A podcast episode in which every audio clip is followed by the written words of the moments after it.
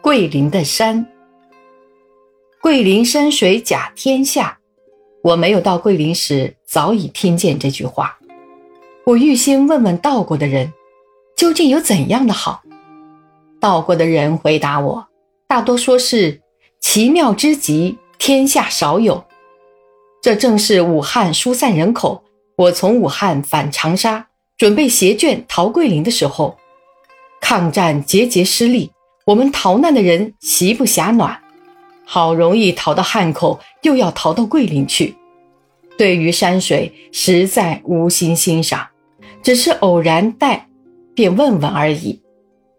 然而百忙之中必有一闲，我在这一闲的时候，想象桂林的山水，假定它比杭州还优秀，不然何以可称为甲天下呢？我们一家十人，加了张子生先生。四五人，荷包一辆大汽车，从长沙出发到桂林，车资是二百七十元。经过了衡阳、零陵、邵阳，入广西境。闻名已久的桂林山水，果然在民国二十七年六月二十四日下午展现在我的眼前。初见时，印象很新鲜。那些山都拔地而起，好像西湖的庄子内的石笋，不过形状庞大，这令人想起古画中的远峰，又令人想起“天外三峰，削不成”的诗句。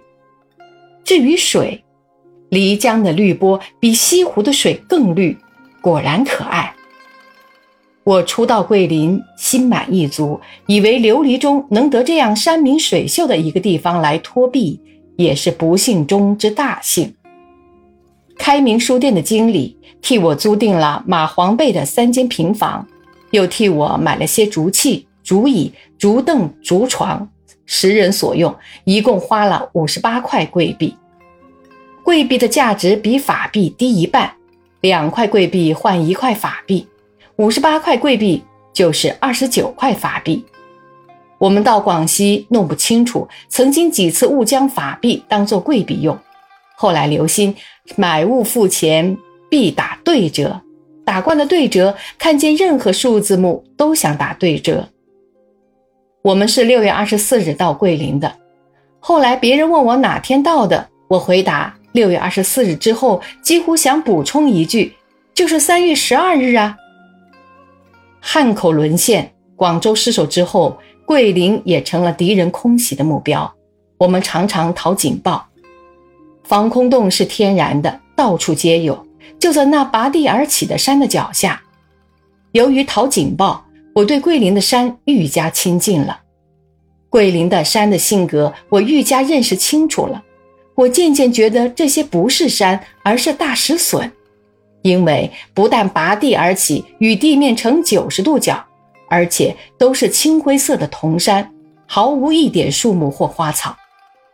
久而久之，我觉得桂林竟是一片平原，并无有山，只是四围种着许多大石笋，比西湖庄子里的更大更多而已。我对于这些大石笋渐渐的看厌了。庭院中布置石笋，数目不多，可以点缀风景。但我们的桂林这个大庭院布置的石笋太多，触目皆是，岂不令人生厌？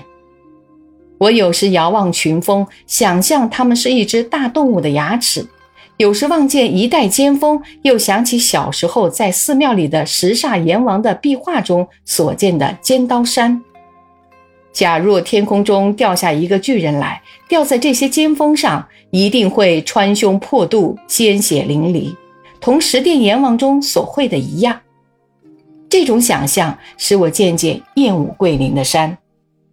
这些时候听到“桂林山水甲天下”这句盛誉，我的感想与前大异。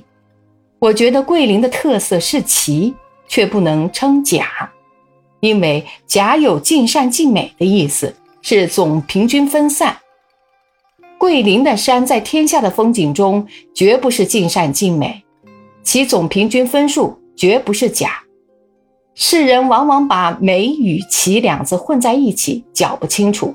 其实奇是罕有少见，不一定美；美是具足圆满，不一定奇。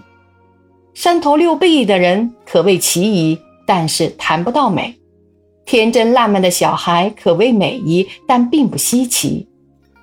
桂林的山奇而不美，正同三头六臂的人一样。我是爱画的人，我到桂林，人都说得其所哉，意思是桂林山水甲天下，可以入我的画。这使我想起许多可笑的事。有一次，有人报告我：“你的好画才来了。”那边来了一个人，身长不满三尺，而须长有三四寸。我跑去一看。原来是做戏法的人带来的一个侏儒。这男子身体不过同桌子面高，而头部是个老人。对这残废人，我只觉得惊骇、怜悯与同情，哪有心情欣赏他的棋，更谈不上美与画了。又有一次到野外写生，遇见一个相识的人，他自言熟悉当地风景，好意引导我去探寻美景。他说。最美的风景在那边，你跟我来。我跟了他跋山涉水，走得十分疲劳，好容易走到了他的目的地。原来有一株老树，不知遭了什么劫，本身横卧在地，而枝叶依旧欣欣向上。我率直地说：“这难看死了，我不要画。”其人大为扫兴，我倒觉得可惜。可惜的是，他引导我来此时，一路上有不少平凡而美丽的风景，我不曾写得。而他所谓美，其实是奇，美其所美，非无所谓美也。这样的事，我所经历的不少。桂林的山便是其中之一。篆文的“山”字是三个近乎三角形的东西。古人造象形字，煞费苦心。以最简单的笔画，表出最重要的特点，像女字、手字、木字、草字、鸟字、马字、山字、水字等，每一个字是一幅速写画。而山因为望去形似平面，故造出的象形字的模样尤为简明。从这字上可知，模范的山是近于三角形的，不是石笋形的。可知桂林的山不是模范的山，只是山之一种奇特的山。古语说：“仁者悦山，智者悦水”，则又可知周围山水对于人的性格很有影响。桂林的奇特的山给广西人一种奇特的性格：勇往直前，百折不挠，而且短刀直入，率直痛快。广西省政治办得好。有模范省之称，正是环境的影响。广西产武人多军人，也是拔地而起的山的影响。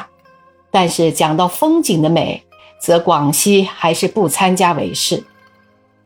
桂林山水甲天下，本来没有说美甲天下，不过讲到山水最容易注目其美，因此使桂林受不了这句盛誉。